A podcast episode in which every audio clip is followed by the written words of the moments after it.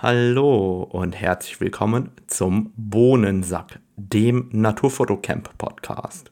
Mein Name ist Radomir Jakubowski und heute zu Gast ist Felix Diemer. Felix ist professioneller Segelsportfotograf und beschäftigt sich damit, wie man bestmöglich von einem Boot auf das andere Boot fotografieren kann, sozusagen. Und wie er dazu gekommen ist und warum er heute professioneller Segelsportfotograf ist, das wird er uns heute in allen Einzelheiten erzählen, genauso wie die Herausforderungen, vor denen ihn das Element Wasser stellt. Also viel Spaß beim Zuhören und ihr findet natürlich die Shownotes zu der Episode wie immer unter www.naturfotocamp.de unter dem Reiter Podcast. Wir freuen uns natürlich, wenn ihr Felix hinterher auf Instagram folgt. Ich verlinke auch das in den Shownotes. Und ich freue mich persönlich immer über eine Bewertung auf Apple Podcast oder auf Spotify. Das hilft mir hoffentlich später ein größeres Publikum zu erreichen und dann viel Spaß beim Reinhören.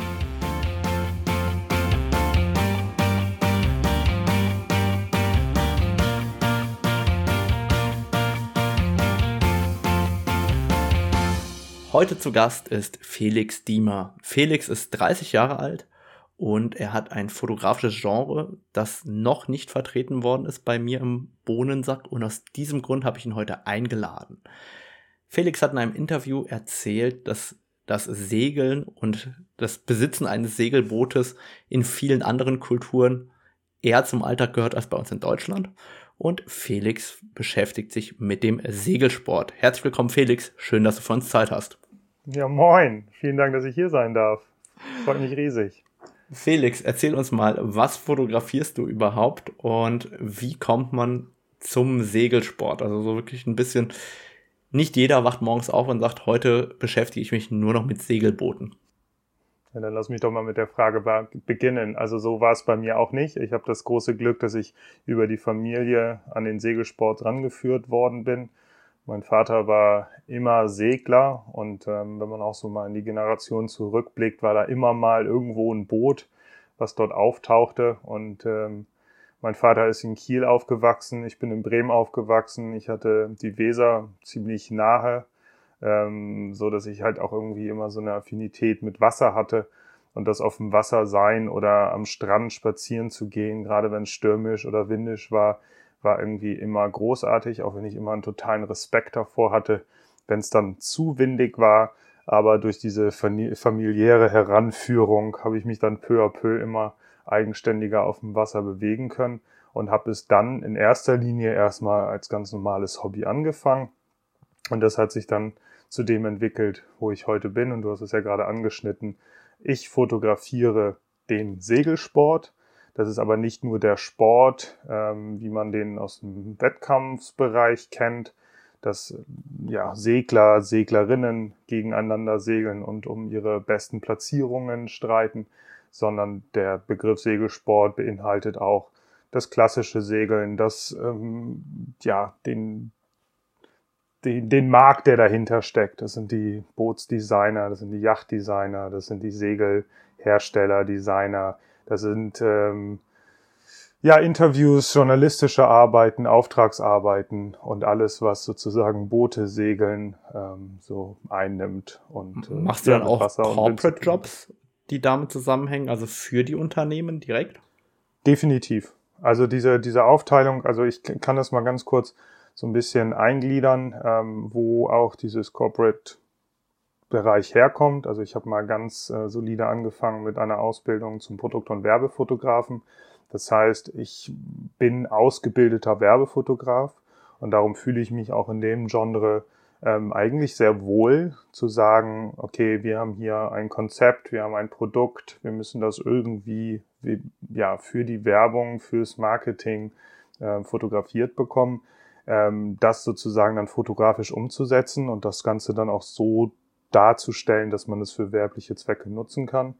Ähm, aber nichtsdestotrotz äh, ist, glaube ich, so dieses Dokumentarische immer noch ein ganz großer Teil da drin. Also ich kann das Boot ja nicht fernsteuern und auch die Bedingungen kann ich nicht bestimmen, sondern das sind dann so Sachen, die sich dann einfach durch den Zufall ergeben und ich dann in meiner Rolle als beobachtender Fotograf dann äh, das Bildmaterial dazu umsetze. Was hast du denn nach deiner Ausbildung gemacht? Also hast du danach noch ein Studium draufgesetzt oder bist du direkt in die Selbstständigkeit reingegangen? Wie war da der Weg? Also nach, dem, nach der Ausbildung ähm, habe ich erst ein, würde ich mal sagen, knappes halbes Jahr noch in dem Ausbildungsberuf weitergearbeitet. Ähm, das kann ich auch so sagen. Das war damals in Bremen. Es war ein großes Studio, äh, das im Bereich Produkt- und Werbefotograf zu Hause ist. Und ähm, nichtsdestotrotz war bei mir immer so ein bisschen der Gedanke, ich möchte etwas, was so an der realen Welt etwas enger liegt, ähm, etwas zu tun haben und das gerne mit meiner Fotografie verbinden. Also war es so dieser journalistische Gedanke. Und ich hatte damals tatsächlich die Überlegung, in den Kriegsjournalismus zu gehen. Das war eigentlich das, was ich machen wollte. Ich wollte fernab von ja, konzeptionierter Fotografie zu der kompletten Beobachtungsrolle und mir auch tatsächlich selber, das war eigentlich immer schon so mein Antrieb, mir Fragen beantworten, ähm, die ich ja in den Feldern, von der ich nicht viel, von dem ich nicht viel weiß ähm, und sozusagen die Fotografie nutzen, um dann sozusagen damit den Eintritt zu finden. Und dann habe ich damals parallel habe ich ähm, gerade für die Polizei und in Krankenhäusern, in Operationsräumen und alles, was so Themen sind, wo man jetzt vielleicht nicht so ja, direkt drauf kommt, meine Fotografie so ein bisschen gesucht, habe ein Portfolio zusammengebaut und habe dann den Entschluss gefasst, in äh, den Fotojournalismus dann tatsächlich zu gehen. Und das habe ich gekürt mit einem Master im Bereich Fotojournalismus, Fotodokumentation. Und das ist auch der Grund, weshalb ich dann damals im Jahre 2016, also kurz nach der Ausbildung nach London zog. Also ich habe die Ausbildung im Mai beendet und im September bin ich dann nach London gezogen und habe hier am London College of Communications, das gehört zum, zur URL, also ist so ein Verbund von Universitäten, dann tatsächlich meinen Master gemacht und ähm, habe mich zum Fotojournalisten weiterbilden lassen. Jetzt die Frage, wie kommt man aus dem Fotojournalismus hin zu dem, was du heute machst. Ich meine, wir hatten ja die Verbindung Kindheit, dann Studium, Kriegsfotografie irgendwo eventuell in weiter Ferne. Und wie kommt man dann dazu, Segelsportfotograf zu werden? Also witzigerweise, bis zu diesem Zeitpunkt habe ich, bin ich selber nie auf die Idee gekommen, dass ich eigentlich meine zwei größten Leidenschaften, denn der Segelsport ist immer noch genauso eine Leidenschaft heute, wie er auch zu meiner Studienzeit war, mit meiner Fotografie zu verbinden. Ähm, ich muss, vielleicht war ich da einfach komplett blind oder ich habe überhaupt nicht verstanden, dass es ja auch diese fotografische Welt gibt. Natürlich waren mir Segelbildbänder immer bekannt, aber ich glaube, ich habe nie hinter die Fassade geguckt. Und es war dann tatsächlich 2017, also fünf Jahre im April her, ähm, dass ich einen Anruf bekam von einem deutschen Segelteam. Das ging um ein Segelprojekt, das parallel zu dem, vielleicht ist das für einige bekannt, der America's Cup, parallel zum berühmten America's Cup in Bermuda stattfinden sollte. Es war der Youth America's Cup und habe damals einen Anruf bekommen von einer deutschen Crew, mit denen ich sehr befreundet war, ob ich das nicht fotografisch begleiten wollen würde. So, und äh, das war im Jahr 2017 im April und das entwickelte sich tatsächlich mit einem Auftrag dann, das war glaube ich so dann auch die Nummer eins in meiner Reihenfolge von, von äh, fotografischen Aufträgen in diesem Bereich. Äh, in Mai kam es dann zu meinem ersten Segelauftrag. Und in dem Moment war dann das Kriegsjournalistische auch so gut wie vergessen. Super, jetzt erinnere dich mal zurück an deinen ersten Auftrag. Was waren denn für dich die Herausforderungen? Du hast jetzt sozusagen deinen ersten Job und es geht auf einmal aufs Wasser raus mit der Kamera. Die meisten haben ja irgendwie schon Bedenken, wenn es leicht nieselt, mit der Kamera rauszugehen. Jetzt haben wir uns im Vorfeld schon über die Bedingungen unterhalten, in denen du ja manchmal fotografierst. Wie ging es dir denn damit dann ähm, wirklich mal auf dem Schiff zu fotografieren? Was sind so die Herausforderungen, wenn man an Fotografie im Segelsport erstmal denkt, technischerseits? Hm. Also die Erinnerung, die ist mir ganz klar bewusst, weil ich überhaupt völlig überfordert war, äh, was alles an Bewegung plötzlich auf einen so einströmt. Und ähm, das war auch so der richtige Begriff. Also ich erinnere mich an diesen einen Auftrag, den ich gerade so ein bisschen eingestimmt habe. Äh, ähm, Bermuda war natürlich ein absolutes Traumziel, um da seinen ersten Auftrag erfüllen zu dürfen. Das ähm, war natürlich so, dass ich voll mit Euphorie gesteuert war und ich hatte mich wochenlang darauf vorbereitet, auch gedanklich, was das bedeuten könnte. Jeder hat mal ein bisschen Sport fotografiert, jeder weiß, was es bedeutet, äh, dass man auf äh, schnelle Schlusszeiten, Verschlusszeiten achten muss, um die Bilder dann auch entsprechend einfrieren zu können, um auch den, den Bildlook so zu kriegen, wie man das sich gerne wünscht. Und entsprechend hatte ich damals schon so ein bisschen Vorbereitung und das ging bis dahin, dass ich gesagt habe, okay, die Langobjektive und vielleicht die Zweitkamera und ähm, noch so ein paar extra Sachen habe ich mir natürlich klugerweise von der Universität geliehen. Weil ich sagte, also, wenn was schief geht, dann äh, sind es nicht meine Dinge. Also ich habe auch meine Kamera mitgenommen, aber glaube ich irgendwie eine, eine lange Brennweite. Ich weiß nicht, war glaube ich ein 300er oder so habe ich dann damals äh, von der Uni dann bekommen, habe das alles eingepackt, bin dann ganz stolz ähm, dort auf die Reise gegangen und bin aufs Motorboot, ja und äh, war mit dem Trainer auf dem Motorboot und dieses Boot, äh, welches ich da fotografieren musste, ist ein ein ein fäulendes Boot, das heißt, es ist auf Tragflächen, es kommt aus dem Wasser raus und ist natürlich deutlich schneller als das Boot, welches ein, ein, ein Hobbysegler sozusagen in seiner, in seiner Freizeit am Wochenende bewegt. Und äh, entsprechend verhielt sich auch der Trainer so, er drückte den Hebel nach vorne und auf so. Und das Motorboot wackelte, wir sind über jede Welle gesprungen und das Boot flog nur einfach dahin. Und ich versuchte so ein paar Aufnahmen zu machen. Jeder kennt es vielleicht so, gerade wenn man eine Ausbildung gemacht hat, dieses da kommt das Technische so ein bisschen rein, diese Daumenregel, so Länge des Objektives, so ein bisschen die Faustregel für deinen Shutter Speed, also auf deine Belichtungszeit, um das um, den, um das Bild sozusagen festhalten zu können, damit es nicht verwackelt. Was natürlich in diesem Extremmoment überhaupt nicht hingehauen hat. Also ich glaube, der erste Tag war auch völlig für die Tonne. Es war alles verwackelt und ich hatte total die Probleme, das Objektiv richtig zu halten. Und ähm, ja, dann ging's raus und äh, ich habe auf jeden Fall ein paar Aufnahmen reinbekommen, aber das hat wenig mit dem zu tun, wo ich heute bin. Und ähm, was natürlich ganz zusammengefasst für diesen Segelsport und für die Fotografie ganz wichtig ist, man muss immer davon ausgehen, dass Technik nass werden kann. Also man muss seine Technik immer entsprechend schützen. Ich hatte im Vorgespräch mit dir auch über so ein Regencover gesprochen. Also äh, meine Kameras sind bestmöglich eingepackt, denn dass die Feuchtigkeit ist gar nicht das Problem, sondern bei mir hauptsächlich das Salzwasser, was halt total aggressiv ist ähm, dann sind es aus der technischen Sicht immer zu wissen, auch wenn es sonnig ist, versucht die Auslösungszeiten so hoch wie möglich zu halten, weil du einfach ganz andere Bewegungen hast, die dir gar nicht so bewusst sind. Das ist einmal bist du das selber, weil du mit deinem Körper ständig die Bewegung des Motorbootes ausgleichst, wenn du vom Motorboot aus fotografierst. Das Motorboot bewegt sich, aber natürlich auch das Segelboot. Und ähm, ja, dann sind es ähm, natürlich auch die Windbedingungen, die nie gleich sind. Also man muss sich auf jeden Tag auf neue Bedingungen einlassen und muss damit auch jeden Tag sozusagen neu beginnen, neu strukturieren und auch seine Technik dafür möglicherweise auch äh, passend auswählen. Jetzt ist für mich die Frage, du fotografierst ein Schiff bei einem Auftrag. Dann ist ja klar, dass ja das eine Schiff, das äh, oder auf dem du deinen Fokus hast. Wenn du jetzt in so einem Wettbewerb drin bist, ähm, geht es dann um ein Schiff, um ein Team oder geht es dann darum, gesamtheitlich sozusagen den Wettbewerb abzubilden?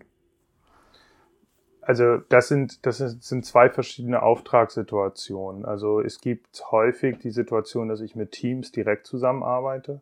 Die haben dann zum Beispiel ihre Weltmeisterschaften oder die haben irgendwelche großen Events oder da, steckt ein großer Sponsor hinter und der Sponsor möchte Bilder haben oder es ist für ein Magazin, weil es sich um ein besonderes Bootdesign handelt und das soll entsprechend irgendwie publiziert werden. Dann ist es natürlich so, dass ich mich sehr auf das eine Boot oder das eine Team konzentriere.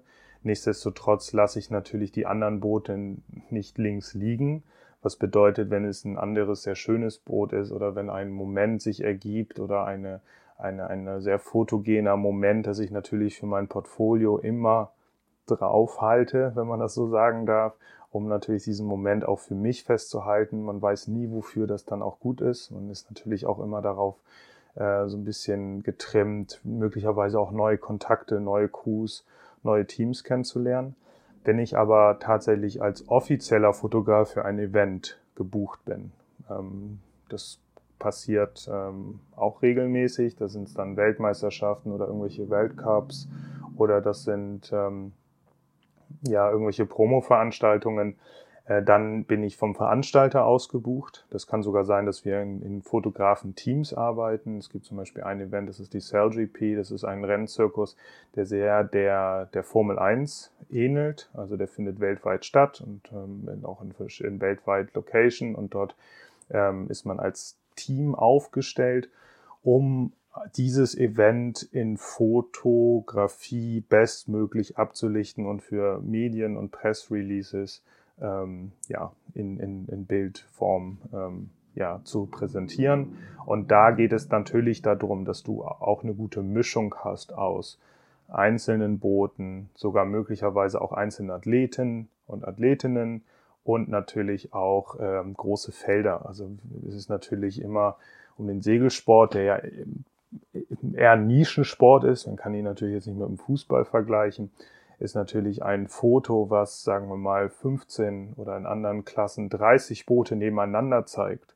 ist natürlich eine Aufnahme, die wiederum einlädt, wieder anderen zu zeigen. Guck mal, was wir hier auf die Reihe bringen. Guck dir mal, wie toll dieses Event bebucht ist versucht doch auch nächstes Jahr dabei zu sein. Oder gerade wenn es so Jugendgruppen sind, zu zeigen, hier guck mal, ich bin heute, kommt am Montag kommt dann der junge Segler oder die junge Seglerin von einem Segelevent und zeigt, guck mal hier, wir waren für Segeln, es war total das gute Wetter und äh, hier diese eine Aufnahme von mir und guck mal, am Start waren wir 50 Boote und ich habe den 15. Platz gemacht, wie großartig. Und dann wird das in der Schule gezeigt und da sitzt der Sitznachbar oder die Sitznachbarin und dann ähm, ist möglicherweise das erste Probesegeln organisiert, weil das total spannend ist. Und daran geht es natürlich auch mit der Fotografie darum zu spielen und dieses Event über Emotionen, über auch die Landschaft, die sich im Hintergrund irgendwie aufstellt und natürlich aber auch um die Einzelheiten und tatsächlich auch gewisse Detailschüsse, äh, diesen Sport bestmöglich zu präsentieren. Und wenn du jetzt äh, in so einer Wettbewerbssituation bist, fotografierst du dann auch von einem Motorboot aus oder von wo fotografiert man in solchen Situationen, damit man auch die Boote nicht behindert? Also auch da gibt es unterschiedliche Möglichkeiten. Ich würde mal sagen, die Nummer eins Möglichkeit ist tatsächlich das Motorboot. Ähm, man hat dann ich arbeite, mein Assistent ist normalerweise der Motorbootsfahrer. Also ich kann nicht selber das Motorboot steuern und fotografieren, sondern da findet eine ständige Kommunikation statt. Ich von meiner Seite bestimme, wo ich hinfahren möchte. Ähm, mir kommt natürlich zugute, dass ich das Segeln verstehe. Die Boote bewegen sich auf diesem Rennkurs ähm, entsprechend der Windrichtung, der Winddreher und hat einen, also man muss das vielleicht kurz zusammenfassen, also ein Rennkurs im Segelsport ist nicht wie eine Rennbahn im, im Autosport, wo man eine Kurve, eine Gerade oder ein, Hügel oder eine Kuppe oder irgendwas direkt erkennt, sondern es wird auf dem Wasser, was ja eigentlich für jeder Mann, jeder Frau sozusagen erstmal freier Raum ist, werden über Tonnen, also aufblasbare, ähm, ja, sieht aus wie Eier, sozusagen verteilt, passend ähm, zum zurückliegenden Osterfest. Und über dieses, äh, diese Tonnen wird ein, ein Rennkurs spezifisch ausgelegt. Und dahin versuchen die Segler zu kommen oder die, die Schiffe zu kommen, um dann ihren Racekurs abzusegeln. So. Und das ist sehr, sehr ein großes Durcheinander teilweise. Und ähm, darum versuche ich natürlich mit dem Bewusstsein auch zu lesen, wo die Schiffe hinfahren, was möglicherweise ihre nächsten Manöver sind, mich so zu platzieren, dass ich natürlich nicht störe, aber ich versuche trotzdem so nah wie möglich ranzugehen, also eine vorsichtige Fahrt zu machen, ähm, das Motorboot so langsam fahren zu lassen wie nur möglich, damit die Rückwelle die Segler nicht stört. Aber gerade bei größeren Schiffen kann man schon relativ nah ran. Und dann ist natürlich die Arbeit mit der längeren Brennweite immer ein Vorteil, weil ich damit ähm, ja auch bewusst nochmal die Emotionen der Personen an Bord im richtigen Moment auffangen kann, ohne sie dann zu stören. Und da ist zum Beispiel mein, mein absolutes Lieblingsobjektiv für solche Situationen irgendwas wie so ein 100-500er beispielsweise. Da kann ich sozusagen schon aus der Entfernung mich platzieren. Mein Boot bewegt sich nicht. Der Segler, also der Steuermann, Steuerfrau sehen mich in dem Moment.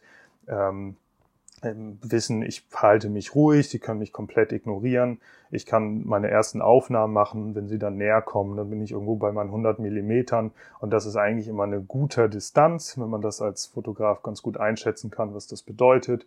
Weiß ich nicht, das sind dann vielleicht so fünf bis zehn Meter, dass das Schiff dann uns vorbeifährt.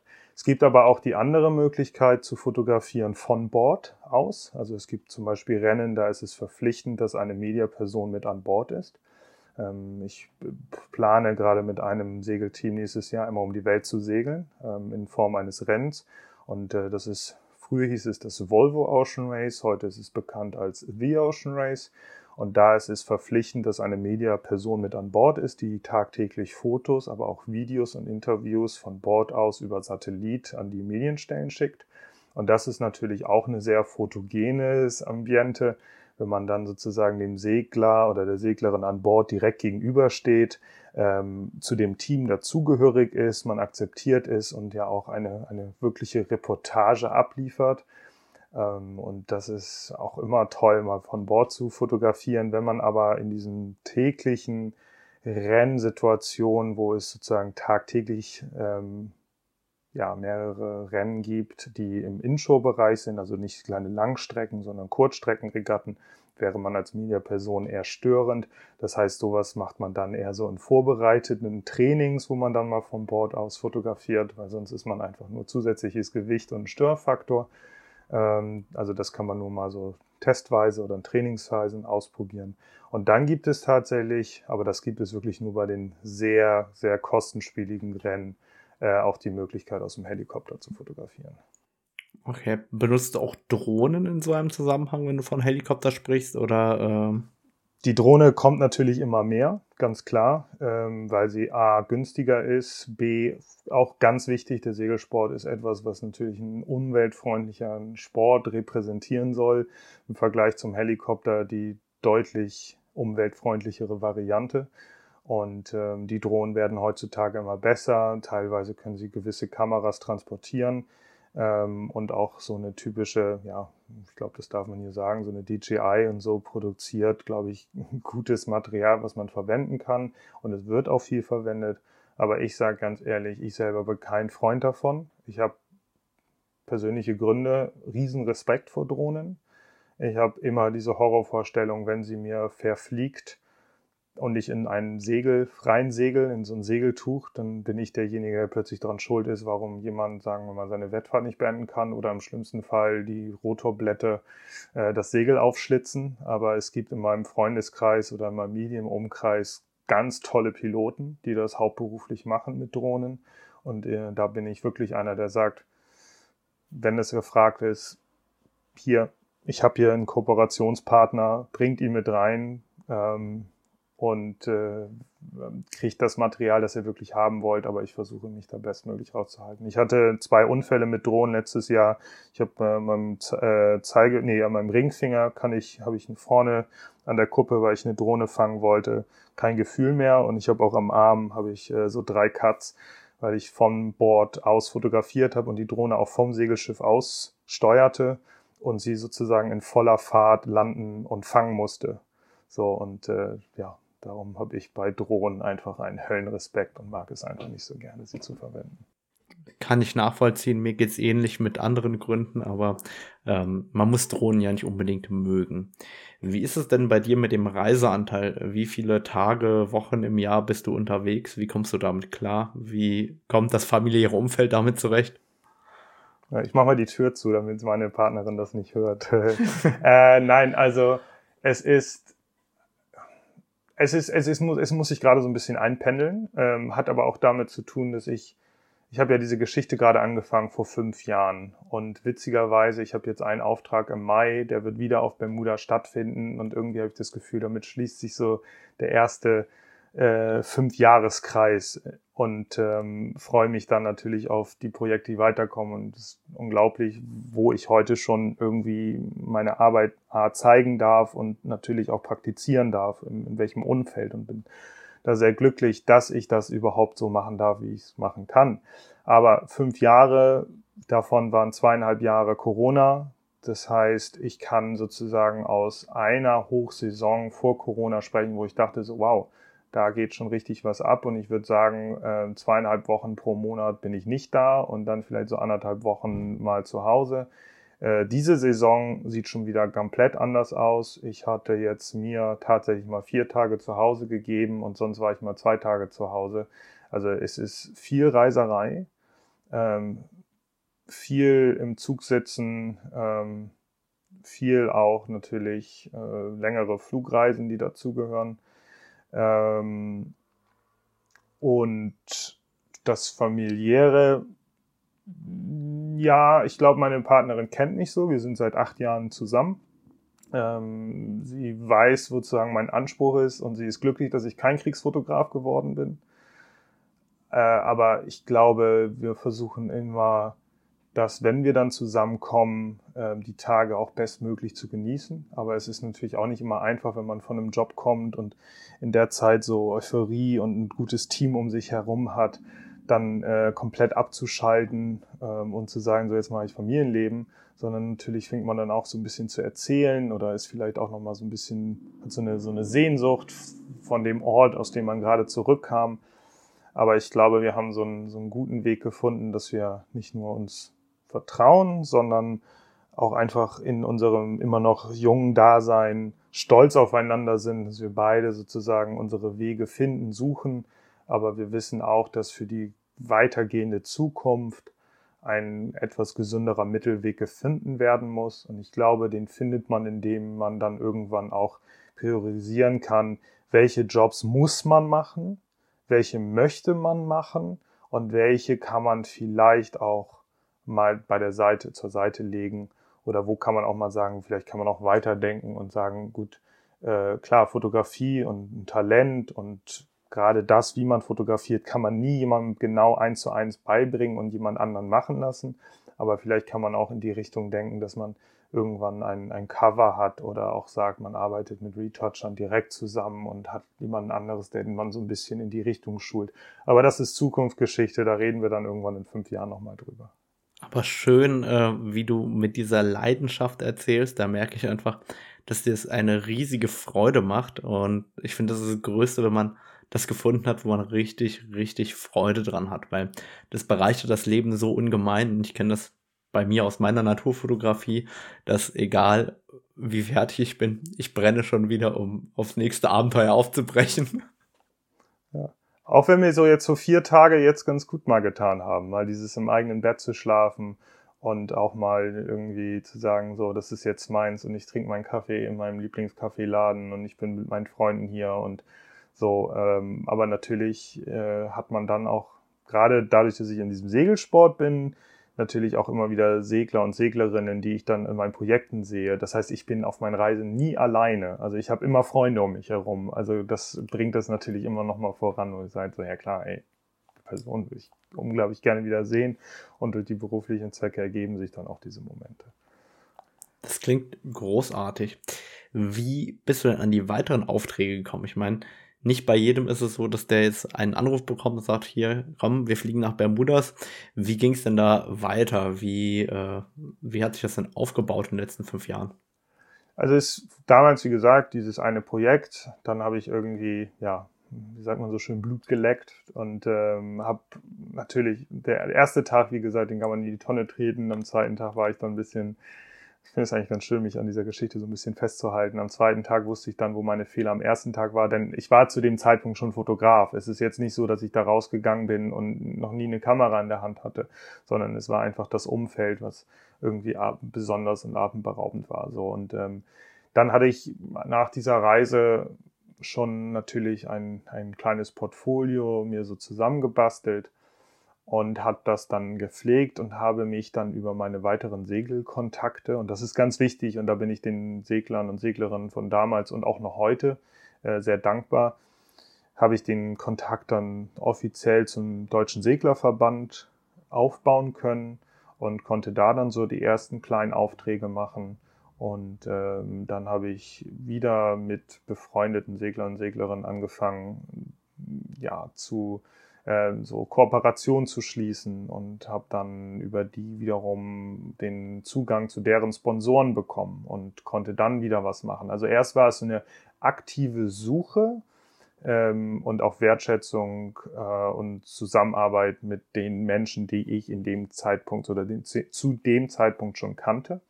So, und dann baute sich dieses Portfolio auf und dann kam irgendwann dieser zweite Schritt, auch wenn der erste Schritt bis heute noch andauert. Aber der zweite Schritt war dann, mich sozusagen aktiv auch zu zeigen. Ähm, ein ganz großes Event, was ich nie vergessen werde, es gibt in der Segelbranche immer ein, ein, eine Art Messe. Es ist jetzt keine Messe, die Produkte verkauft oder anwirbt, sondern es ist das Yacht Racing Forum und da kommen aus der ganzen Segelwelt, unabhängig von welche Position du dort inne hast, ähm, Leute zusammen und ähm, haben wie so ein Familientreffen. Da sind Segeldesigner dabei, Segelmacher, ähm, Bootsdesigner, ähm, Profisegler, Profiseglerinnen, ähm, Medialeute, Fotografen und bin dann damals hin, habe mir dann so meine Portfolios ausgedruckt, habe die verteilt, habe mich da präsentiert und habe dann ja so erste Kontakte geschlossen. So, und dann ging das so weiter, dass ich so eine aktive Send-out von Videos, äh, von E-Mails auch vermehrt dann vornahm. Und dann baute sich das so ein bisschen über die Mund- und Mundpropaganda auf. Ja, und dann kam Corona und Corona bedeutete erstmal Pause in der Segelwelt. Also die Segelwelt war komplett beendet. Das hatte natürlich auch damit zu tun, ein internationales Event ist nur international, wenn unterschiedliche Nationen daran teilnehmen können. Und auf der anderen Seite hat man in gewissen Bootsklassen ähm, immer mehr als zwei Personen an Bord, teilweise auch zwölf Personen an Bord. So und ähm, dieser selbst das Trainieren war untersagt, glaube ich, zu dem Zeitpunkt 2020, auch 21 gab es dann diese Regel in Deutschland, dass du dann irgendwann, glaube ich, bis sieben Personen an Bord trainieren durftest, aber die ganzen großen Boote, die konnten das nicht, weil sie mit zwölf unterwegs sind. So, und diese, dadurch, dass die ganzen Events dann gestrichen waren, war das auch ganz gut, weil die ganzen Marketingleute sich nicht mehr um die Organisation der Neu-Events gekümmert haben, sondern plötzlich auch erreichbar waren. So, und dann habe ich viel über LinkedIn gemacht, habe viele Sachen rausgeschickt und ja, auf Holz geklopft. Jetzt sind wir so in dieser ersten vollständigen Saison, toi toi toi, die jetzt auch, also nicht, klar, Corona ist immer noch da, brauchen wir nicht abschreiten, aber die Events finden statt und plötzlich ist so dieser Payback gekommen, wo so gewisse E-Mails sich rausgeschickt hat, dann positiv beantwortet wurden. Und jetzt merkt man richtig, dass jetzt so dieser Schneeball so läuft, jetzt melden sich wieder Leute bei mir. Und das ist jetzt die dritte Stage, wo die Leute jetzt von einem wissen und sich aktiv bei einem melden und äh, einen auch aktiv für Events dann buchen. Und damit füllt sich dann dieser Kalender. Und das sind diese drei Stages, die ich so in den letzten fünf Jahren durchgegangen bin. Super, das freut mich, dass es so gut geklappt hat.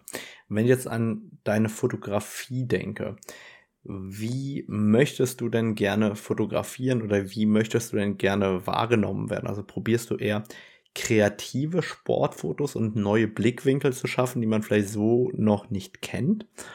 Oder hast du eher den dokumentarischen Ansatz und du sagst, okay, du möchtest gerne das Event, den Bereich so gut darstellen, wie es dir möglich ist? Wie, wie ist dein persönlicher fotografischer Ansatz? Was ist dir wichtig in deiner Fotografie? Seit ungefähr, weiß ich nicht, einem Jahr würde ich sagen, akzeptiere ich, dass ich Künstler bin.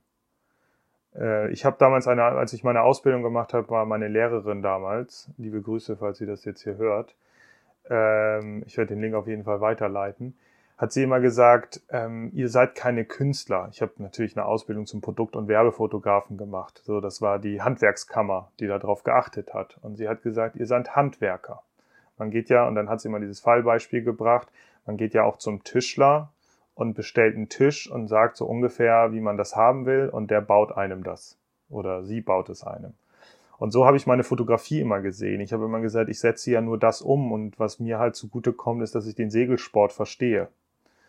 Aber jetzt, weiß ich nicht, habe ich mich einfach aus diesem Gedanken so ein bisschen befreit und ähm, probiere Sachen aus und äh, versuche neue Winkel zu erfinden, versuche möglicherweise auch mehr darauf zu achten, dass der Hintergrund noch stimmiger ist, dass äh, man auch genau erkennt, wo die Aufnahmen entstanden sind oder man, man besucht besondere Ausschnitte, man versucht gewisse Segeln und gewisse Farben oder gewisse Reflexionen im Wasser zu suchen und man, man konzentriert sich gar nicht mehr so auf das Boot. Also das andere tue ich immer noch, Aber ich versuche sozusagen, äh, mir so neue Challenges zu setzen. Und die neuen Kameras, gerade in, im Mirrorless-Bereich, die ja, egal ob es jetzt eine R5 oder eine R3 sowieso ist, die ja eine, eine Framerate erreichen, wo man ja vor fünf Jahren überhaupt noch nicht drüber nachdenken konnte, kann man ja auch bei ganz schnellen Booten plötzlich diese Slow Shutter Speeds mit ein Zwanzigstel einer Sekunde machen und versuchen sozusagen parallel mitzufahren und diesen Moment zu haben, wo eigentlich der, der, der Hintergrund völlig verwischt, aber man hat plötzlich ein Bild, was nach Geschwindigkeit aussieht. So und das neue Kamera, neue Möglichkeiten, also probiert man Sachen aus. Und das ist bei mir ganz wichtig in meiner Fotografie und da möchte ich sie auch haben. Ich möchte sie nicht, dass sie langweilig wird, aber ich mache das erst in erster Linie für mich und darum challenge ich mich so ein bisschen und freue mich auch an so, so Grunderfolgen.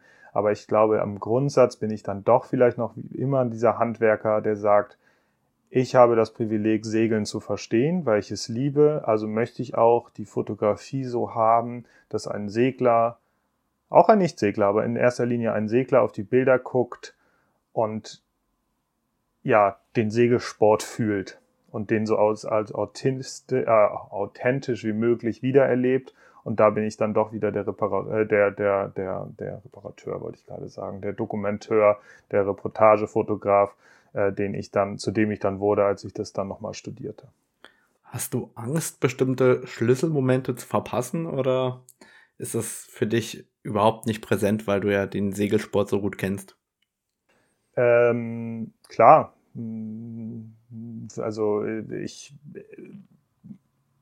Segeln ist, ist wie Schachspielen. Also man, man hat dieses Feld, äh, was durch diese Tonnen, wie ich ja schon erklärte, so abgesteckt ist, aber man, man weiß nie ganz genau, wie der nächste Schachzug des anderen Segelbootes ist. Und ich verhalte mich, wenn ich fotografiere und mit dem Motorboot dann auf dem Wasser unterwegs bin, ja eigentlich ähnlich wie die Boote selber, die ich fotografiere, weil ich mich natürlich positioniere und hoffe, dass der nächste Moment so eintrifft, wie ich ihn versuche vorauszusehen und zu sagen. So, und natürlich gibt's dann Momente, wo dann etwas passiert, was dann unerwartet passiert. Und natürlich ärgert man sich dann ein bisschen, dass man es verpasst hat, aber da kann man schnell drüber hinweggucken. Dann gibt es aber auch gerade, wenn man weiß, man ist der Eventfotograf und seine Bilder sind für die Presse bestimmt, ähm, kommt es zu einer, das ist das führende Team, ähm, der, der absolute Favorit. Da bricht plötzlich der Mast oder ist oder das Boot kentert und du sagst so, ah, warum habe ich das jetzt nicht? Man kriegt so eine Nachricht, haben, haben wir ein Foto davon? Und du sagst, ja, ich würde gerne, aber ich weiß auch, wo es war, aber ich war leider 200 Meter davon entfernt, also habe ich nicht die qualitative Aufnahme, die ich haben will, oder ich habe sogar gar keine. Das passiert natürlich. Und dann, ja, ich glaube, das ist völlig klar, das ist keine Eifersucht und äh, ich liebe die Zusammenarbeit mit anderen Fotografen, aber ich glaube, das ist ein bisschen ähnlich. Äh, der Segelsport findet ja auch gerade jetzt statt, während wir hier reden. Und irgendwo gibt es gerade ein Boot, das irgendwo segelt und bestimmt ist irgendwo ein Fotograf, den ich möglicherweise kenne oder nicht kenne, gerade auf dem Wasser und fotografiert. Und klar gibt es auch Events, wo ich sage, oh, das würde ich gerne auch nochmal erleben. So, da wäre ich gerne nochmal bei. Beispiel, Olympische Spiele. Ich wäre sehr wahrscheinlich, wären die Olympischen Spiele 2020 normal stattgefunden, hätte ich die ersten Olympischen Spiele erlebt. Und das wäre ein Traum gewesen, weil Freunde von mir da waren, die mir das damals ermöglicht hätten, hatten, da den Kontakt in den Segelsport so professionell zu finden, wie ich ihn jetzt gefunden habe ähm, hat zum Beispiel Paul Kohlhoff hat die Bronzemedaille gerade gewonnen in Tokio, so. Aber im Jahr 2021 durch die Verlegung. Und natürlich wäre ich sehr, sehr gerne dabei gewesen. Aber durch diese ganzen Corona-Beschränkungen war auch für den Verband äh, das Personal auf eine gewisse kleine Nummer reduziert. Also war ich damit nicht da. Ähm, und ja, ich habe verdammt gelitten. Ich hätte gerne das Siegerfoto gemacht von meinem Freund, mit dem ich seit Urzeiten kenne. So, und das, das spielt immer eine Rolle, aber das ist letzten Endes ja nur Antrieb und dann hat man so eine Aufnahme und so einen Glücksmoment und hat eine Aufnahme und hat plötzlich das Foto gemacht. Ich hatte das jetzt in San Francisco bei einer Aufnahme, da war es mir ist ein Boot direkt vor meiner Nase gekentert, alle anderen Fotografen waren schon weg und es war plötzlich eine Titelaufnahme ähm, in der weiß nicht genau den Namen, aber irgendwie sowas wie, wie, die, wie die Times äh, in Sydney auf dem Cover, wo das australische Boot gekentert ist. Und dann vergisst du plötzlich wieder dieses, ah, ich habe dafür habe ich das vor zwei Tagen verpasst, aber jetzt war ich zur richtigen Stelle und jetzt habe ich ein Foto und dann ist alles schon wieder gut. ähm, fotografierst du schon in dem Format, das von dir erwartet wird, oder machst du dir darüber vorher Gedanken? Also, wenn du jetzt an das kenternde Schiff denkst, äh, das auf dem Cover kommt, das ist ja ein Hochformat praktischer. Wenn du jetzt ähm, eher für Social Media fotografierst, dann ist vermutlich ein ähm, 4 zu 5 praktischer. Wenn du, je nachdem, für was das Ganze geplant ist, ist vielleicht ein Querformat praktischer. Denkst du schon in Formaten passend zu deinem Auftrag oder fotografierst du so, wie du das Motiv siehst? Da bin ich Gott sei Dank relativ frei. Für Social Media fotografiere ich sowieso nicht. Also ja, klar, tauchen meine Bilder auf Social Media auf und klar sollen die da auch auftauchen. Aber ich äh, weiß nicht, ich hoffe, dass du mir da zustimmst. Nicken würde reichen. Wir sehen uns nämlich gerade über Video hier. Ähm, wenn ich den Anspruch hätte, nur für Social Media und für Handyformate zu fotografieren, dann äh, würde ich, glaube ich, auch die ganzen Bilder auf meinem Handy aufnehmen. Also ich glaube, die Idee, ein Bild in gedruckter Form zu sehen, soll in erster Linie immer das Ziel sein. Ähm, natürlich versucht man so viel ja, Formate wie möglich anzubieten. Ähm, es kommt immer ein Hochformat rein, gerade wenn ich auch in Porträts, Sportlerporträts oder so mache, dass es da natürlich vermehrt Hochformate gibt, aber es gibt auch immer das passend dazu das Querformat. Aber ich würde schon sagen, wenn es rein um die Segelfotografie geht, sind die meisten Bilder, wenn nicht sogar zu vielleicht 80, 85, sogar mehr Prozent sind Querformate. Äh, weil das das Format ist, dass ich, wie ich Segeln sehe. Und ein Boot ist so in seiner Form schon instabil. Und wenn ich dann Hochformat nehme, was ja auch von den Proportionen sehr instabil wirken kann, ähm, ist es meistens irgendwie schwierig. Und ich glaube, die Editor, die suchen sich schon den richtigen Bildausschnitt dann raus, den sie dann für ihre Situation und ihren Cover haben wollen. Aber wenn man wirklich bewusst in einem Environment, in dem man ja immer in Bewegung ist, für ein Cover das richtige Format sucht und sagt, es wird auf jeden Fall ein Covershot, das weiß ich nie, äh, dann immer nur im Hochformat zu fotografieren, wäre extrem gefährlich. Und da ist einfach das Querformat das Sinnvollere. Und es gibt immer rechts und links genug Hintergrund, Landschaft, Wasserfläche, was das ganze Bild füllt. Und daraus sich ein Hochformat dann als Editor rauszurahmen, ist deutlich die bessere Variante, als jetzt im Hochformat zu arbeiten und ähm, ganz, ganz viel anderes drumherum zu verpassen. Wie viele tausend Bilder machst du an einem solchen Rennsporttag? Es ist weniger geworden, als es früher war, weil ich jetzt deutlich bewusster arbeite und das ist einfach Training. Und da bin ich auch ganz gut drauf, äh, ganz stolz drauf, muss ich ehrlich sagen, weil ich mich da früher mal ein bisschen, habe ich mich ein bisschen weit aus dem Fenster gelehnt. Ähm, aber äh, ich würde mal sagen, ich habe meistens immer so eine 128 Gigabyte, eine 64er so auf zwei, zwei Kameras. Ja, ich würde mal so sagen, 3.000, 4.000, ja, so zweieinhalb, 3.000 kommen dann schon hin. Aber das sind dann auch Aufnahmen, wo ich dann zum Beispiel mit 20 Frames die Sekunde irgendwie diese Slow Shutter Speeds mitmache.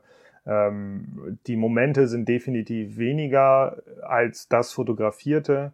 Da bin ich schon ziemlich bewusst, aber gerade weil so ein Boot auf einen zukommt, gerade wenn man so von vorne fotografiert und es, es, es kränkt über, also es lehnt sich so ein bisschen von der Windrichtung weg. Vielleicht hat man das Bild ja schon mal so vor Augen. Und dann hat man ein bisschen Wellengang, so, und das Boot kommt, das Boot kommt. Und dann wartest du eigentlich auf diesen Moment, wo die Welle dann vorne so am Schiff bricht und vielleicht nochmal so dem Bild nochmal so einen besonderen Actionpunkt gibt. Das ist passiert so schnell, dass dann eine einzelne Aufnahme gar nicht bringt. Also ich bin jetzt keiner, der irgendwie wie so ein Wahnsinniger mit 20 Aufnahmen die Sekunde da irgendwie dieses Schiff so lange verfolgt, bis es rankommt. Aber ich habe schon meine, äh, ja, nicht mein H+, sondern meine, ja doch nicht meine, da gibt ja, was denn das wie heißt es denn, wenn du noch ein, ein mehr als H plus hast, aber vielleicht sind es so meine zwölf Aufnahmen die Sekunde und dann mache ich so drei, vier, dann mache ich nochmal so drei, vier und mache nochmal drei, vier und dann habe ich eigentlich das fertige Bild schon vor Augen und weiß es auch relativ schnell, meine Auswahl dann zu finden. Äh, bei einigen Jobs schicke ich es direkt von der Kamera ähm, zu den Retouchern, dann suche ich es mir an der Kamera aus. Äh, aber wie viele Momente dann so an einem Tag entstehen, ja, weiß ich nicht. Das heißt, du musst die aber nicht selber durchschauen, sondern das waren die Retoucher dann, oder? Ähm, doch, ich schicke schon das ausgewählte Bild dann raus, ja. äh, wenn ich direkt vom Wasser fotografiere. Ähm, aber in den meisten Fällen, wenn ich selber für ein Event gebucht bin, mache ich sogar äh, die, das Editing danach. Also die, die gehen dann auf den Rechner, ich gehe dann ins in Press Room, also so und habe dann so meine Zone, habe meinen Rechner dort stehen, suche meine Bilder raus. Da bin ich relativ flink geworden, weil ich eigentlich auch genau weiß, wo ich suchen muss. Bewertest du ähm, schon in der Kamera oder nein? Nein, nein. also wenn ich die direkt rausschicke, dann ähm, markiere ich mein Bild, weil die, der Veranstalter danach auch die RAW-Bilder braucht, dass ich so ein kleines Schloss da hinsetze, damit ich weiß, äh, welche Bilder ich rausgeschickt habe von der Kamera. Ansonsten, wenn ich sie dann von ich vom Wasser wieder ins, in Pre im Pressroom komme und meine Auswahl dort mache, bevor ich sie rausschicke, als Low-Res in dem Fall, dann ähm, lade ich die Karte rein. Mit diesem CF Express geht das ja, da kann man sich ja nicht mal mehr einen Tee holen. Das ist ja, das ist ja viel zu schnell aber schneller, Gott sei Dank schneller, als es mit den CF-Karten war. Und dann gehe ich relativ schnell durch die Bilder raus. Ich weiß genau, wo ich dann suchen muss. Dann gebe ich dem Rating und dann mache ich mein, mein Editing und dann gehen die Bilder raus. Fotografierst du RAW und JPEG gleichzeitig oder nur RAW? Wenn ich vom nochmal in, in der Situation, wenn ich vom Motorboot direkt Sachen für die Presse, also für die Live-Presse rausschicken muss, dann beides denn dann wird nur das JPEG rausgeschickt und das RAW wird sozusagen, falls diese Aufnahme dann sozusagen anderen Purpose findet, also eine, groß gedruckt wird oder für irgendwelche Werbeaufnahmen und etc. benutzt wird, fragen Sie natürlich das RAW an, darum diese kleine Markierung war, welche Bilder ich rausgeschickt habe, welche nicht. Aber da wird nur das JPEG rausgeschickt in voller Auflösung. Ähm, wenn ich dann aber für mich verantwortlich äh, die Bildauswahl selber treffe, dann fotografiere ich ausschließlich RAW und ähm, anders als die meisten anderen Fotografen arbeite ich nicht mit Lightroom, sondern ähm, bin ein Freund und das kommt tatsächlich aus meiner Ausbildungszeit und meiner Werbezeit mit Capture One. Und äh, ich bin auch keiner, der mit Pre-Edits arbeitet. Ähm, ich habe sozusagen meine, meine Grundidee, wie ich mir sozusagen mein Grading zusammenbaue und äh, wenn ich das einmal habe, dann lege ich das über die Bilder dann doch rüber, passe das manuell an. Das heißt, ich mache mein, meine Sternenauswahl, habe dann meine, sagen wir mal, drei Sterne. Davon habe ich mir dann noch meine fünf Sterne. Da mache ich dann mal so ein bisschen meine ja, Adjustments, also meine kleinen Anpassungen, äh, die dann nach dem allgemeinen Color Grading dann noch kommen und dann werden die als Low-Res dann an den Veranstalter weitergegeben. Jetzt Du hast ja selber gesagt, du fotografierst mittlerweile spiegellos mit äh, Canon EOS R5. Ich nehme an, vorher mit 1DXen oder? Äh, tatsächlich die Mark IV. Ähm, also ich war. Also die, die 5D Mark IV vorher. Die 5D Mark IV, genau. Also ich, also so ein, so ein also ja, A, fünf Jahre im Geschäft. Ähm, jetzt habe ich eine gewisse Förderung, dass ich mir auch diese neue Technik dann leisten konnte. Aber ich muss sagen, die 5D Mark IV war einfach ein super Kompromiss in allem. Ähm, und ich habe auch mir immer gesagt, wenn mir eine 5D Mark IV, und ich sage das glaube ich immer noch, wenn mir eine R5 über Bord fällt, also es kann immer passieren, dass mir eine Kamera ins Wasser fällt und brauchen wir nicht drüber zu reden, die ist weg. Dann lasse ich es lieber eine R5 oder eine 5D Mark IV sein als eine R3. so, das hört sich total verrückt an. Ähm, und dann habe ich natürlich auch äh, immer diesen, ich habe viele Kalender. Und ja, man kann darüber reden, die, die, die äh, Auflösung, also die, die Megapixelzahl ist heute nicht mehr nur ausschlaggebend dafür, wie groß man einen Druck machen kann. Aber es hat gerade dadurch, dass ich auf dem Wasser viel bin und der Horizont oder ich mich bewege, der Horizont nie gerade ist, also ich, annähernd gerade, aber er wird nie hundertprozentig gerade sein, ist immer eine Begradigung des Bildes auf jeden Fall vonnöten der Crop ist nie so perfekt, wie man den zum Beispiel im Fußballstadion oder an der Rennbahn oder sonst was hatte, weil man nicht sozusagen sich so positionieren kann und nur noch auf diesen einen Sportmoment wartet. Ähm, dass immer ein Teil der gegebenen Auflösung dadurch verloren geht, dass man ein bisschen Nachbereitung hat. Und da war ich mit der Mark IV immer sehr gut spielen, mit der R5 auf jeden Fall. Und ich muss auch sagen, ich habe zu keinem Tag ähm, weder die eine noch die andere Kamera bereut und gesagt, ah, hier hätte ich mal lieber eine 1DX oder eine R3 gehabt. Wie ist das insgesamt? Du bist jetzt auf spiegellos umgestiegen. Was sind in deinem Bereich die entscheidenden Vorteile am Ende des Tages jetzt nach einigen Aufnahmen, die du ja schon gemacht hast? Also auf jeden Fall die, da hätte vielleicht die 1DX zur Mark IV natürlich schon mal den Vorteil gehabt, aber auf jeden Fall die Auslösezahl. Also gerade dieses, wenn man künstlerisch so ein bisschen arbeitet, dann natürlich der, der Augentracker, gerade wenn man dann ähm, so äh, ja auch äh, an Land Aufnahmen macht, so Bootsarbeiten oder die Segler, wie sie sich vorbereiten, wie sie sich anziehen, wie sie sich fertig machen, wie sie die Boote trimmen, wie sie die Segel an, an, an, an Bord heben und schleppen. Ähm, da hat man natürlich den riesigen Vorteil, dass die Kamera das Gesicht sofort erkennt und man dann wirklich sogar sehr bewusst anfangen kann, äh, von Anfang an den richtigen Bildausschnitt zu finden. Auch natürlich dadurch bedingt, dass man den Fokuspunkt ohne Probleme an die Randbereiche setzen kann. Ich hatte mir deinen anderen Podcast von den EF-Objektiven auf den äh, Spiegellos äh, vor kurzem nochmal angehört. Und ähm, ja, wenn man gerade so ein bisschen Dynamik reinbringt und ich arbeite sehr gerne jetzt mit diesem 1535, vorher habe ich viel mit dem 1635 gearbeitet, man geht irgendwo rein, natürlich verzerrt das Ganze, aber man macht das manchmal auch bewusst, gerade im Sport kann das immer von Vorteil sein, dass man so ein bisschen die Dynamik reinbringt. Und ich kann mich so an so Fizzle-Momente erinnern, wo vielleicht der, der eine Bootsbauer irgendwie ein etwas geschliffen hat oder was verknotet hat und dann hattest du irgendwie so das Gesicht und das Auge und ähm, das war aber, ich hatte so das Bild vor Augen, aber den, den Fokuspunkt so genau auf sein Auge zu setzen, da hat dann irgendwie dieser eine Fokus fehlende an beim Sucher gefehlt, um das so zu perfektionieren. Und jetzt gehst du da rein und du gehst da mit einem Selbstbewusstsein rein und weißt, die Kamera, die nimmt dir einfach diese Kleinigkeit so ab und du kannst einfach von Anfang an so dein Bild formen. Dann natürlich der, der Vorteil, wenn du dann mal im dunkleren Bereichen bist, dass du auch eine, eine, eine Auslösegeschwindigkeit von mal eben ein Vierzigstel tatsächlich mal im Notfall auch immer aus der Hand fotografieren kannst, weil da kein Spiegel hochballert.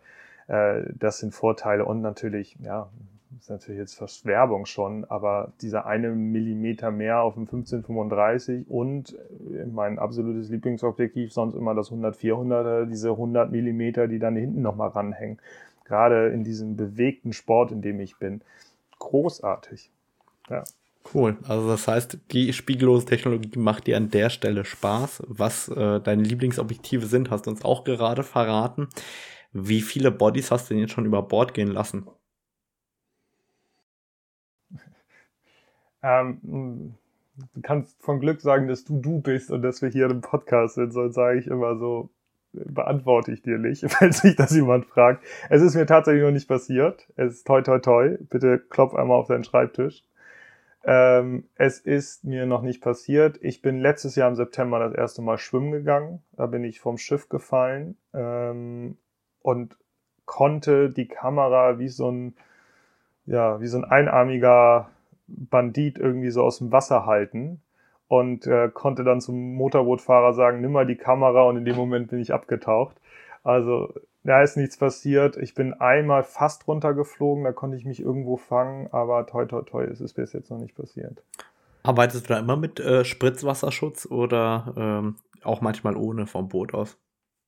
Also wenn es jetzt ein herrlicher Tag ist, ähm, fast kein Wind ist, dann nicht.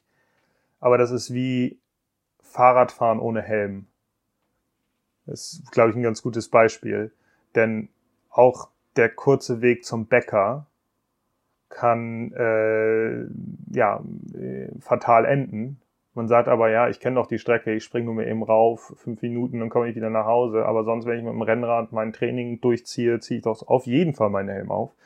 Und so ist das auch. Also Wasser ist immer noch Wasser, es ist genauso salzig und ähm, irgendeine Welle, irgendwas, irgendein mal eben schnelles Aufstoppen oder ein unerwarteter Regenschauer. Regenschauer ist dann zum Beispiel gar nicht mehr so das Problem, aber wie auch immer, kann deiner Kamera Schaden beifügen und darum versuche ich doch mich immer zu zwingen, es zumindest griffbereit zu haben. Fotografierst du generell äh, bei welchem Wetter am liebsten? Also lieber bei Sonne oder lieber bei Regen und Sturm? Regen und Sturm und Dunkel. Okay. Also, ist, also Sonne ist super, aber das ist das Gefühl, ja, das ist dieses klassische.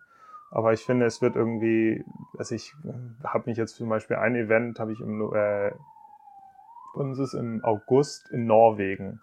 Und ich hatte letztes Jahr habe ich die eine Weltmeisterschaft fotografiert als offizieller Fotograf in Estland. Bin dann direkt danach zu einer mit der Fähre rüber nach Finnland und hatte 2019 ein Event in Schweden und jetzt wird es Norwegen sein. Ich war noch nie in Norwegen und freue mich riesig drauf, weil ich dieses Minis, äh, dieses, ach, jetzt habe ich schon wieder so ein äh, Mystery, was ist das denn? Ähm, so dieses, dieses mysteriöse, dunkle, mysteriöse so gerne mag, so auch gerne mal, auch wenn es ein grauer Himmel ist, aber man erkennt trotzdem so eine gewisse Wolkenstruktur und ich habe das Gefühl, damit rahmt sich dieses Bild so ein und vervollständigt sich so. Und trotzdem hast du ganz besondere Farben und du hast so diese Felsenlandschaft.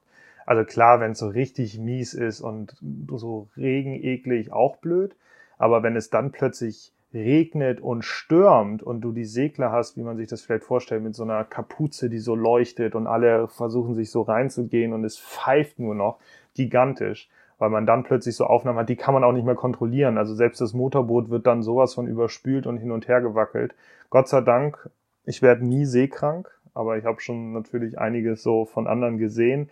Ähm, das ist was, was man nicht unbedingt jetzt für Stunden und Tage braucht, aber es gehört zum Segelsport genauso dazu wie ein, ein schöner Sonnenuntergang oder Sonne, Sonne, Sonne. Aber Sonne, Sonne, Sonne ist auch nur schön, wenn man schön Wetterwolken am Himmel hat. Ansonsten hat man ein Bild, was nach oben hin keine Begrenzung hat oder es ist genau die gleiche Farbe wie das Wasser und dann kann es auch schnell langweilig werden.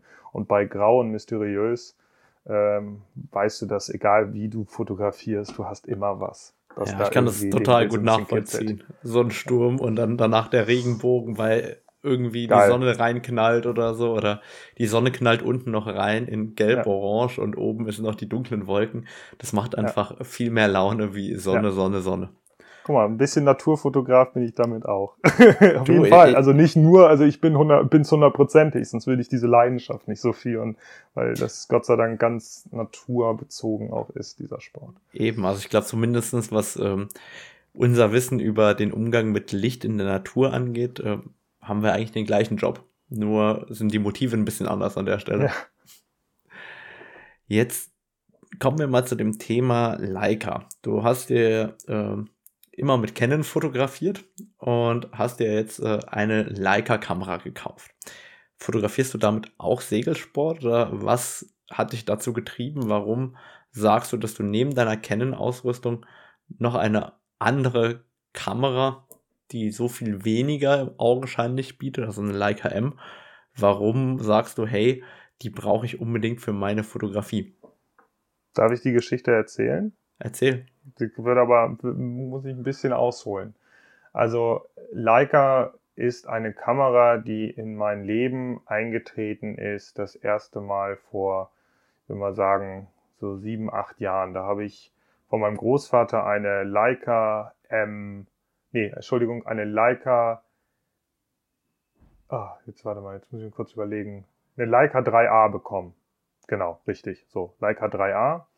Die habe ich bekommen zum Weihnachten.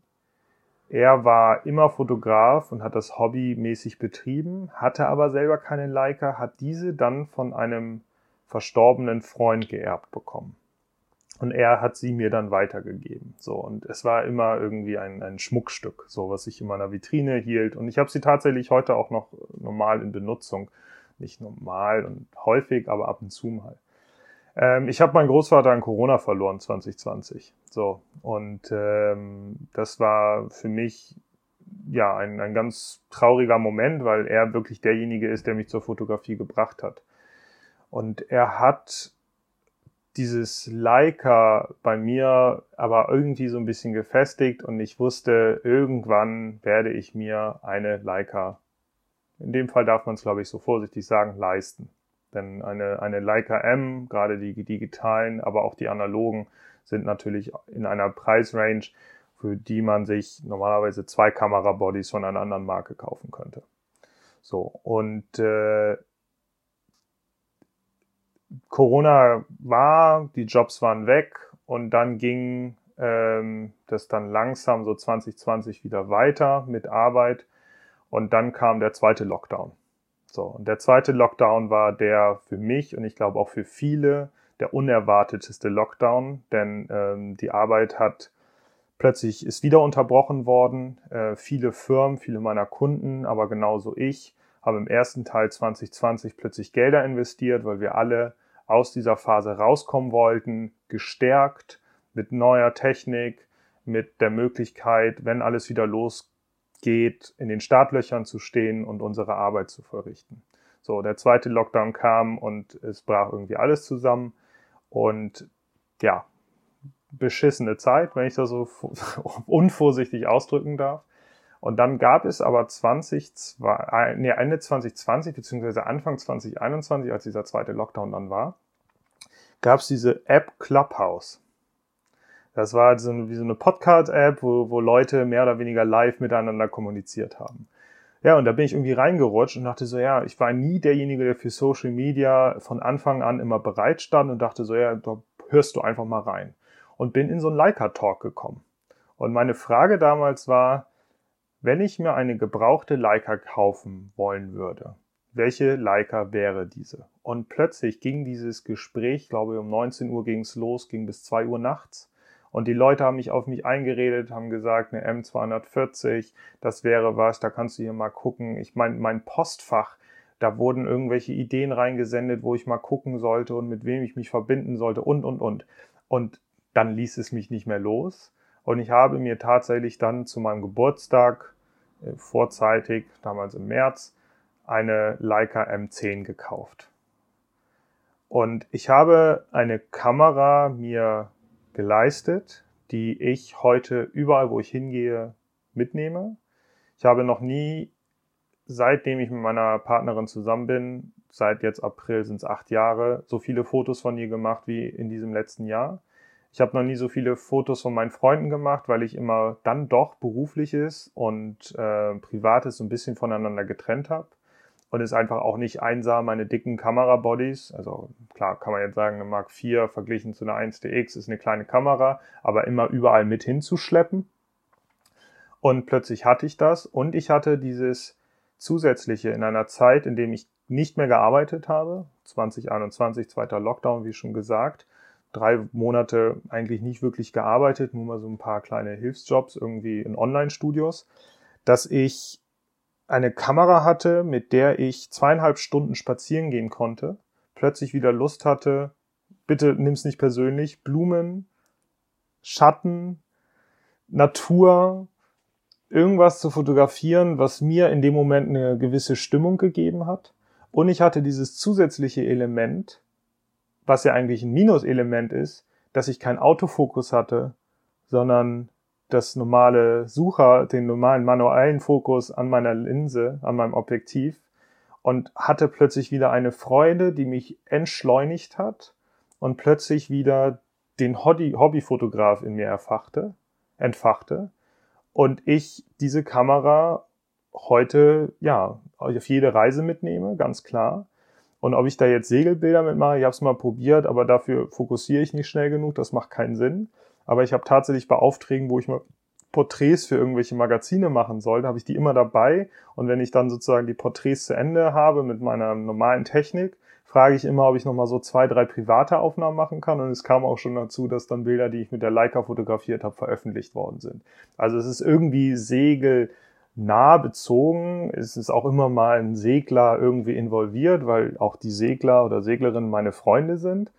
Aber es ist jetzt nicht die Kamera, die ich per se fürs Berufliche nehme, aber es hat mir die Liebe zur Fotografie von der Hobbyseite nochmal ganz neu erfacht und ja, der Bezug zu meinem Großvater ist damit auch gegeben. Das ist eine schöne Geschichte, wie du dazu gekommen bist. Jetzt werden ja viele fragen, Mensch, kannst du nicht einfach deine R5 mit einem 35er mitnehmen und genauso deine Freunde damit fotografieren? Bestimmt, aber A, habe ich dann wieder eine Kamera da, dabei, die einfach sich anders anfühlt. Die Haptik einer Leica ist besonders. Und ähm, es ist immer noch die Kamera, mit der ich meine berufliche Arbeit vollziehe. Und ähm, diese Trennung da drin ist auch einfach ja wichtig. Und diese Leica, ja, also ich bin jetzt ein junger Typ, der auch gerne mal irgendwie rausgeht und den Tag genießt.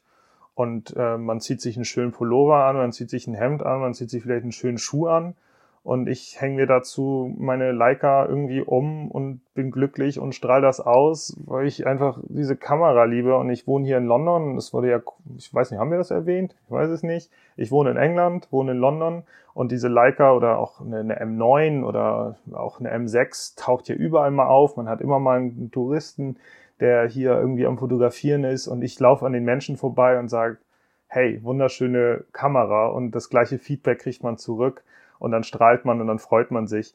Und ähm, ja, das ist, äh, weiß ich nicht. Ich, ich kann es dir nicht mal sagen, was das ist, aber irgendwas ist da dran und ich glaube, es ist, ich äh, weiß die Frage damit von dir aus gar nicht richtig zu beantworten. Aber es ist, Fakt ist, dass mit dieser Kamera irgendwas mit mir macht, wo ich einfach Freude habe, einfach mal wieder meinen Alltag zu fotografieren und äh, diese Trennung zum beruflichen R5 einfach damit konstant zu halten. Aber ich habe auch mit der R5 auch nur mein privates Aufnahme gemacht, also so ist es nicht. nee, aber es ist doch wunderschön. Jetzt, bevor wir dich entlassen, welches Objektiv hängt denn da dran an der Leica? Also kein originales Leica-Objektiv, so viel kann ich schon sagen. es ist ein 35er R ähm, 1, äh, 1.2 von Vogtländer. Ah, super, weil ich denke, dann haben wir damit die meisten Fragen an der Stelle durch. Jetzt ist die Frage, habe ich hier irgendwas nicht gefragt, was ich hätte fragen müssen, damit ich ein rundes Bild von dir zeige? Das glaube ich nicht. Ähm, du kannst, lass mich noch vielleicht einen, einen Satz sagen. Also ich, ich bin jemand, der unglaublich gerne Wissen über die Fotografie im Speziellen mit anderen Leuten teilt. Ich bin, das hört sich halt an, als wären wir irgendwie bei Herzblatt. Aber ich bin jemand, der auch gerne den Kontakt sucht und ihn gerne auch aufnimmt, dass Leute sich halt bei mir melden können, genauso wie ich den auf anderer Seite suche und mich gerne auch über das Thema Fotografie austausche.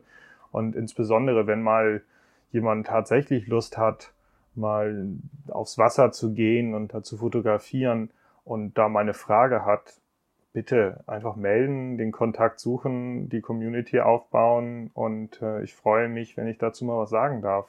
Also ganz klar. So habe ich gelernt. Also ich, ich erinnere mich an meine Anfangszeit, als ich dann so die ersten Rennen fotografiert habe. Der, der ich heute bin, der ein Motorbootfahrer rumscheucht oder eine Motorbootfahrer rumscheucht auf dem Rennkurs und sagt, wir gehen hier hin, wir gehen dahin, stopp, fahr schneller, fahr rückwärts, dreh dich hier, dieses, das war ich am Anfang nicht. Am Anfang habe ich mir gerade dann so diese Position auf diesen öffentlichen Pressebooten gesucht, weil dann plötzlich andere da waren, die das schon mal gemacht haben und immer genau wussten, wo man hinfährt. Und ich habe zugeguckt, ich habe mich mit den Leuten unterhalten. Heutzutage bin ich mit denen vernetzt und ohne deren Hilfe weiß ich ganz genau, wäre ich nicht der, der ich heute bin, auch in dieser Nische, in diesem Segelsport-Nische, ähm, dass ich natürlich sowas gerne auch an andere immer weitergebe. Wo finden wir dich denn online am besten? Also meine Website ist tatsächlich im Moment nicht ganz aktuell, aber auch wenn man Felix Diemer googelt, ähm, also das hört sich mal an, ich stelle mich immer vor, hier gerade in England, Felix wie das Catfood, wie, wie das Katzenfutter und Diemer wie der Diener mit M geschrieben, äh, findet man das bei Google. Ansonsten äh, bei Instagram beispielsweise, also da kann man mir auch schreiben. Also ich bin jetzt nicht so der, der super Influencer, aber ich bin da aktiv online und auch wenn eine Nachricht im Request, Request Folder irgendwo landet, äh, werde ich die Nachricht auf jeden Fall beantworten. Das habe ich ja ganz genauso gemacht und dann verlinke ich in die Show Notes auf jeden Fall nochmal dein Instagram und deine Website. Und dann bedanke ich mich ganz herzlich, dass du dir heute Zeit genommen hast für uns. Ja, vielen Dank, dass ich da sein durfte und ich würde mich freuen, wenn das vielleicht ja nochmal passiert. Gerne. Super, Dankeschön. Danke.